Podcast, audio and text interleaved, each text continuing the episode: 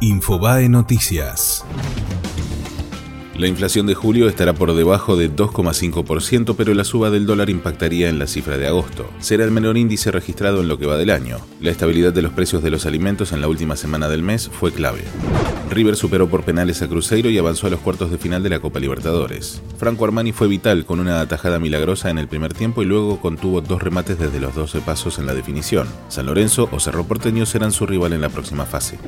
La Marina Británica condecoró a los submarinistas que participaron de la búsqueda del Ara San Juan. El vicealmirante Kidd recordó que ese puñado de hombres con sus esfuerzos no solo ayudaron a reducir la búsqueda y colaborar con la ubicación eventual del submarino, proporcionando un cierre para las familias angustiadas, sino que también construyeron enormes puentes con el pueblo y la Armada Argentina. Activistas veganos planean volver a protestar en la exposición rural.